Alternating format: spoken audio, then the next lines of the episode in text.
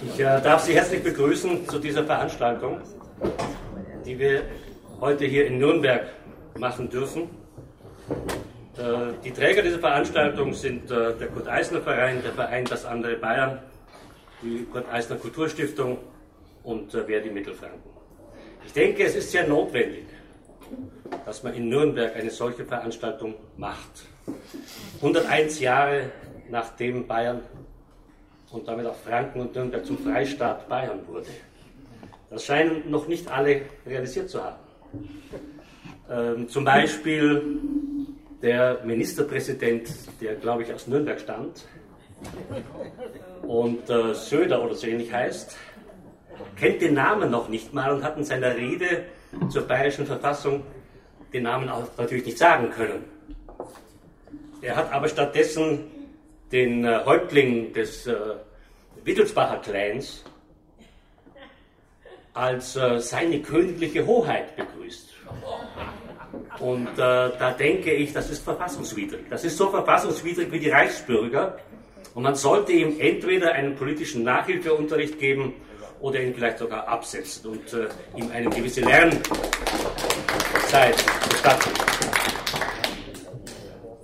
Und außerdem in Regensburg, das ist jetzt äh, etwas äh, zwischen München und äh, Nürnberg. In Regensburg haben wir ein wahnsinnig wunderbares, neues, bayerisches Geschichtsverfälschungsmuseum bekommen, das Haus der bayerischen Geschichte, in dem zum Beispiel das, selbst das Todesjahr von Kurt Eisner mal schon ein Jahr vorverlegt wurde. Und erst auf Anmahnung es dann korrigiert wurde. Und Kurt Eisner, der ja in Nürnberg war und hier drei Jahre lang wirkte und äh, Redakteur der Fränkischen Tagespost war, Kurt Eisner wird da zum Berliner Juden gemacht. Und das ist eigentlich nahe an den antisemitischen Ausfällen der Zeit, in der er lebte und den Ausfällen derer, die ihn dann ermordet haben. Äh, ein Platz für Kurt Eisner wäre sehr wichtig. Ein Platz im Zentrum der Hauptstadt des Freistaats Bayern. Und äh, das könnte vielleicht so ähnlich aussehen. Wir bemühen uns in München auch das zu machen, aber bisher hat sich der sozialdemokratische Oberbürgermeister und der Stadtrat bisher dazu nicht bereit erklären können. Es gibt also stattdessen, wir haben das also so versucht zum Beispiel, und äh, als gemäßigter Optimist gehe ich auch davon aus, dass wir das vielleicht auch noch schaffen werden. Man weiß noch nicht genau wann. Wir haben das schon mal prophylaktisch am Rathaus in München angeschraubt. Es wurde auch vier Wochen dort geduldet, aber dann wieder entfernt. Und zwar mit dem Hinweis darauf, dass wir eine Straße, eine Kurt-Eisner-Straße in München ja bereits haben, die so vorteilhaft aussieht, wie Sie es da auf diesen Bildern sehen verdreckt und ohne einen Hinweis, wer Kurt Eisner war.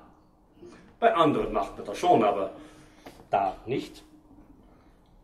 In äh, Erlangen gibt es inzwischen einen Kurt Eisner Platz und da konnte man immerhin eine solche Tafel schon dazusetzen. Das ist der einzige Kurt Eisner Platz in äh, Bayern. Jetzt möchte ich Sie aber erst nochmal richtig herzlich begrüßen und insbesondere die Enkel von Kurt Eisner, die nämlich anwesend sind. Also Gerda Grasmann.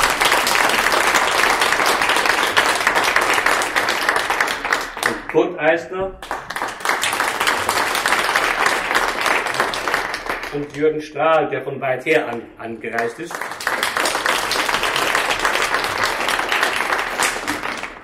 Und Sie werden hier auch die Gelegenheit haben, in einem Gespräch mit äh, Sepp Rauch etwas mehr zu erfahren über die Erfahrungen und Lebensgeschichten der Enkel. Wir werden heute also insbesondere zwei Dinge. Ach nein, eins muss ich Ihnen noch erzählen. Entschuldigung, das habe ich jetzt, hätte ich beinahe versäumt. Die Gräber von Gustav Landauer und von Kurt Eisner wurden im Juni 1933 in München von dem Nazi-Stadtrat geschändet. Die Urnen wurden herausgerissen und sie wurden auf die Mauern des jüdischen Friedhofs gestellt die aber diese Urnen gar nicht haben wollten, weil sie gar nicht wussten, ob die beiden überhaupt Mitglied ihrer Kultusgemeinde waren. und, äh, aber sie dann aus äh, sozusagen Entgegenkommen und weil sie keinen Ärger haben wollten, in die Erde gebracht haben. Es gibt nun ein Doppelgrab auf diesem jüdischen Friedhof in München. Und äh, wir haben den äh, Stadtrat gebeten, daraus ein Ehrengrab zu machen. Das wurde abgelehnt mit der Begründung, dass Kurt Eisner und Gustav Landauer ja keine Ehrenbürger waren. Man ehrt zwar Alfons Goppel, der für die Demokratie in Bayern eine besondere äh, Verdienste hat, also hat äh, der ist, hat einen Ehrengrab, aber Kurt Eisner nicht. Und dann habe ich mir die Mühe gemacht und bin in das Stadtarchiv gegangen und habe diese Urkunden gefunden.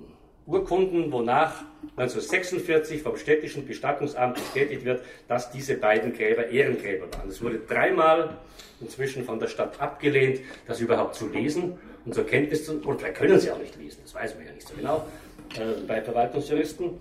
Ähm, aber es wird jetzt nochmal geprüft und äh, auch da gehe ich davon aus, dass steter Tropfen den Stein vielleicht doch ein bisschen weicher macht und höhlt und dass es gelingt, in der nächsten Zeit diese Gräber zu einem Ehrengrab zu machen, die von der Stadt dann auch gepflegt werden. Das wäre das Mindeste, was man erwarten kann, dass ein heutiger demokratisch gewählter Stadtrat das Unrecht der Nazis rückgängig macht.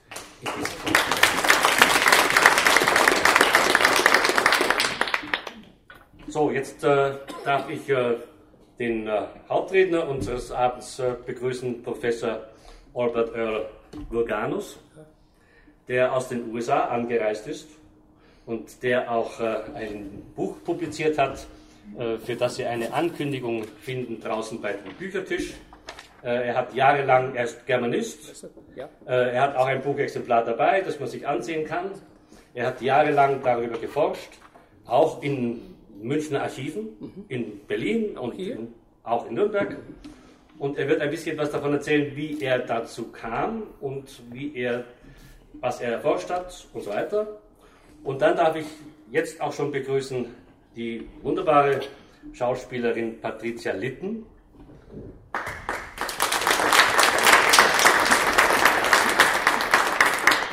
die den einen oder anderen von Ihnen vielleicht bekannt ist aus ihrer Arbeit hier auch in Nürnberg.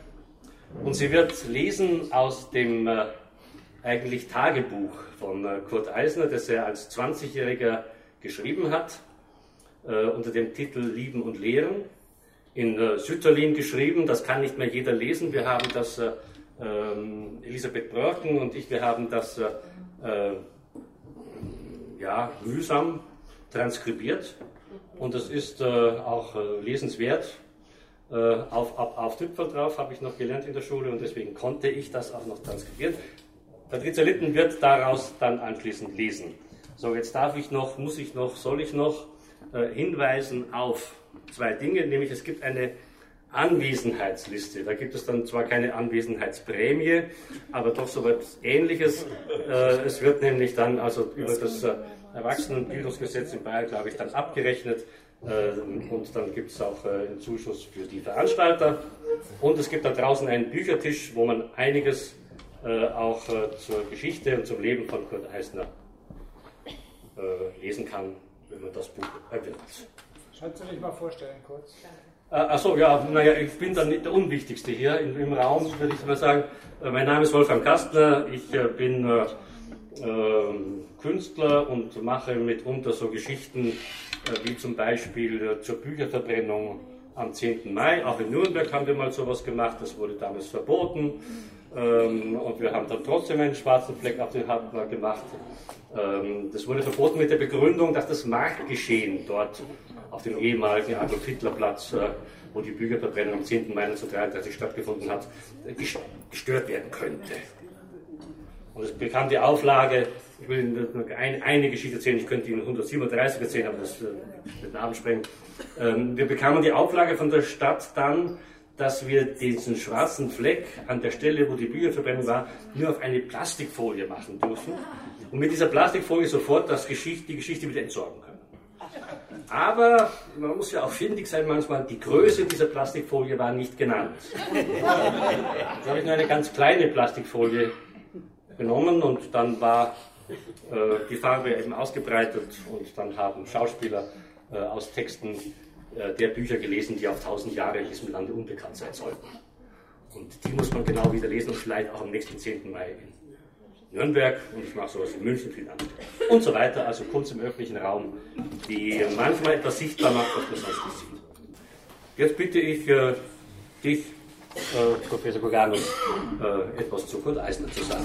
Dankeschön.